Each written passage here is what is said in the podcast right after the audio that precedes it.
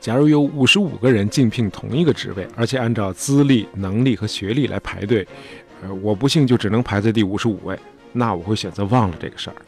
估计你也会，因为完全没可能嘛，就那么一个职位，我前面有五十四个德才兼备，而且个个比我强的人，我还去试什么劲呢？但是这个世界上真就有一些人是被命运特别眷顾的，比如说这个 Georg Ludwig 啊，德文 Georg 就是英文 George 乔治。哎，这位的名次呢就排在第五十五位。呃，他是一位几乎一句英语都不会讲的德国人。他竞聘的职位呢，竟然是英国的国王。What？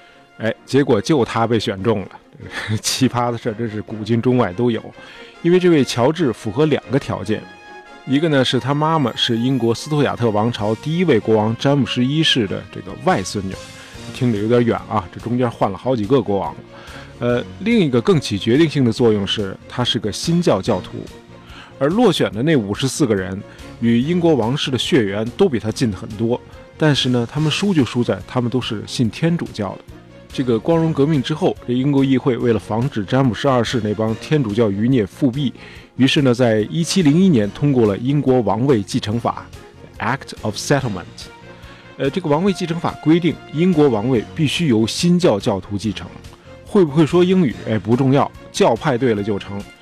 好，到了一七一四年八月一日，这个英国女王安妮驾崩了，没有留下后代，于是这王室赶紧就到处找这个血缘接近的继承人，占了这个教派的便宜。刚才说的这位来自德国汉诺威的乔治，哎，就在海选中胜出，他成了英国的国王乔治一世。尽管完全不会说英语，而且他也不想学。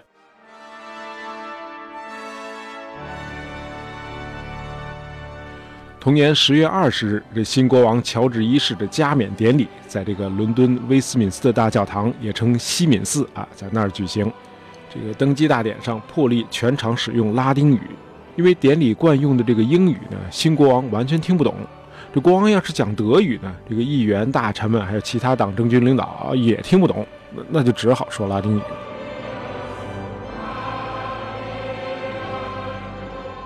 好，从一七一四年十月二十日这一天开始，英国开始了长达三百年的汉诺威王朝时代。哎，就是由德国裔的国王来统治英国。直到第一次世界大战期间，这个英德两国成了敌国。为了避免老百姓仇恨王室，这英国王室呢就不得不把自己的这个汉诺威王朝这个名字改掉，改名叫温莎王朝。直到今天，哎，都叫温莎王朝。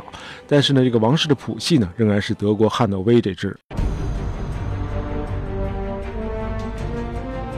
好，这个新国王乔治来英国登基了，但是他却把媳妇儿留在了汉诺威老家。俩人呢，就这么一个在英国，一个在德国，各玩各的。这个乔治呢，自己有情妇，据说还不止一个，但是他却不能容忍妻子有外遇。这个王后的情人后来被乔治派去的杀手直接给干掉，剁碎了就地给埋了。是英国国王吗？这不黑社会。这更有甚者，这乔治还把王后终身关押在一个城堡里。可怜的王后再也没有见过自己的孩子。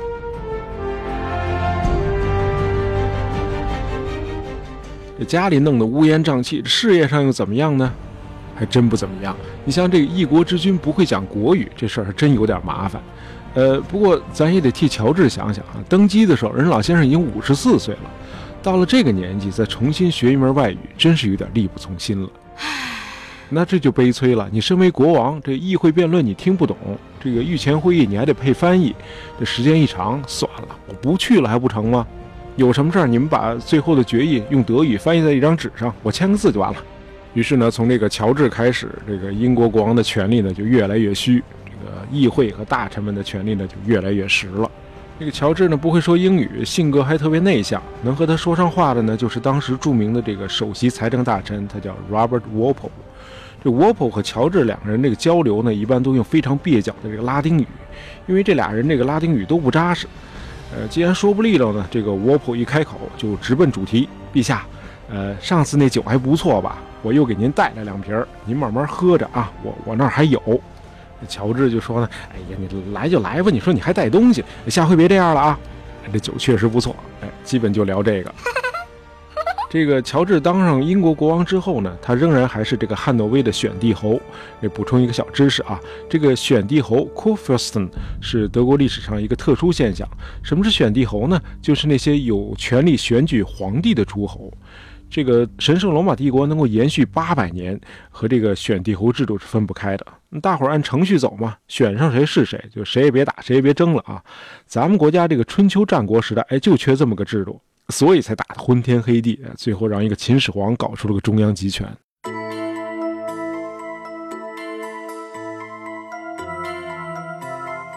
好，这个乔治既是英国国王，又是汉诺威的选帝侯。这个英德两国的利益一致的时候还好办，这个利益一旦冲突，他该向着哪一方呢？这很不幸，这乔治一般都选择他的德国老家，这就很容易和这个英国议会发生冲突了。这个时候呢，那个老给他送酒、打着手势似懂非懂和他聊天的那个首席财政大臣 w o p p l e 就跳出来当和事佬。哎，行行行，都少说两句。这个 w o p p l e 就是英国事实上的第一任首相，只不过当时还不这么称呼。在这个英国老百姓的心目中，这个如果说金雀花王朝、都铎王朝和斯图亚特王朝的国王们如果还有点权威的话，那么从这个乔治一世到乔治四世这几代汉诺威王朝的君主就已经完全威信扫地了。往好里说，这几代国王就是一帮小丑，遇上这不太厚道的人，那话就更难听了。比如说这个，这是一帮不会讲国语的国王。他们把自己的老婆关进大牢，他们自己不是有精神病，就是土里土气，毫无幽默感。他们丢掉了北美十三块殖民地，让那里的暴民建立了个奇怪的美利坚合众国。这些国王几代父子都彼此仇恨，母女关系也都一塌糊涂。总之，这所有的评价都是负面的。啊哦！但是现在看来，恰恰是这几代来自德国的英国国王，塑造了今天的英国和世界许多国家。不管是出于无能还是有意，正是因为他们不太参与朝政，尤其是不太参与内政，这个英国的君主立宪制才能够得到加强，这个议会民主呢才能得以完善，由两党选举中胜出这个多数党产生首相的制度才能得以确立。这个议会选举产生政府首脑的制度，今天已经被世界上绝大多数国家效法。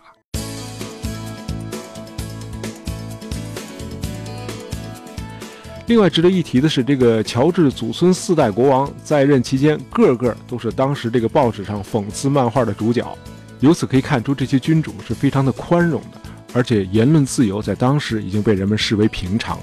这些讽刺国王的漫画，今天仍然在英国王宫展出。这个展出的这个题目呢，就是 The First Georgians: Art and Monarchy，前几代乔治国王艺术与王朝。可以说，在这几代德国裔的英国国王的统治下，这个十八世纪的英国是当时世界上最自由、商业最成功、民众生活水平最高、最面向全球的国家。这个时期呢，正好是咱们的康乾盛世，也是一个国泰民安的时代。当然，呃，咱们中国的这个君臣关系呢，是根植于咱们自己的文化啊。咱们的这个儒家思想提倡的是这个“君事臣以礼，臣事君以忠”。所以，除了造反的人，没有哪个中国人会画漫画来嘲弄皇上。文化不一样，国情呢也就不一样。好，这个语言问题一直是汉诺威王朝早期的一个老大难。这个乔治一世统治的十三年里头，王宫里只说德语。在这时候的英国王宫里，你听不到这个 “Your Majesty, it is a great honor and pleasure for us”，你听到的是。Eure Majestät, es ist uns eine große Ehre und Freude。好，等到乔治二世继位后，有一位重要的女性就走到了前台，她就是乔治二世的王后，Queen Caroline。和父辈们不一样，这个乔治二世这两口子非常的恩爱。这个 Caroline 出生在 Ansbach，也是德国人。但是他力主将宫廷的这个语言呢，由德语改成英语，这毕竟是英国王室嘛。于是这个乔治二世这个御驾亲征与法国作战的时候，这个 Caroline 呢就在宫里帮老公这个打理朝政。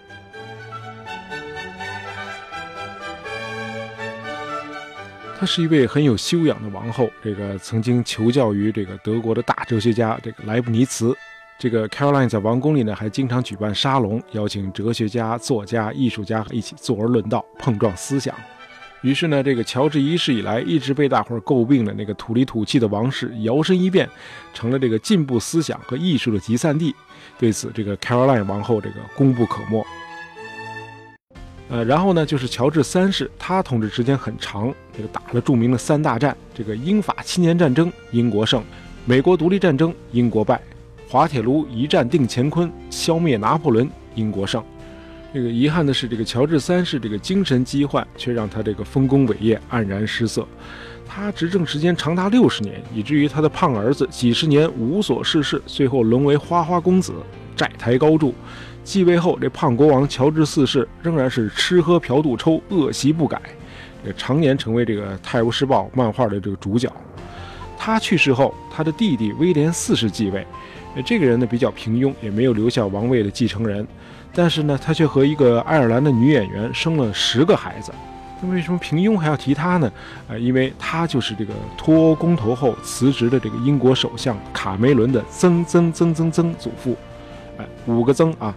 对了，卡梅伦就是威廉四世那十个私生子中的一位的后代。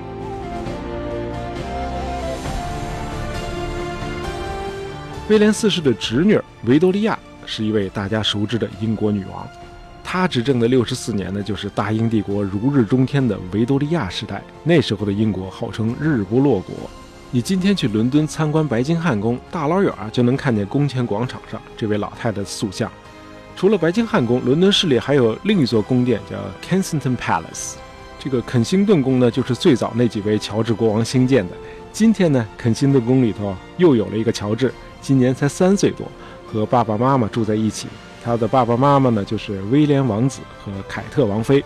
这个小乔治有朝一日一旦继承大统，就应该是英国的乔治七世国王。第六个叫乔治的国王呢，就是现在的英国女王伊丽莎白二世的爸爸，小乔治的曾曾外祖父。好，今天大爷把这个英国近三百年的王室呢，简单串了一下。这些材料你要自个儿看，估计得看一天。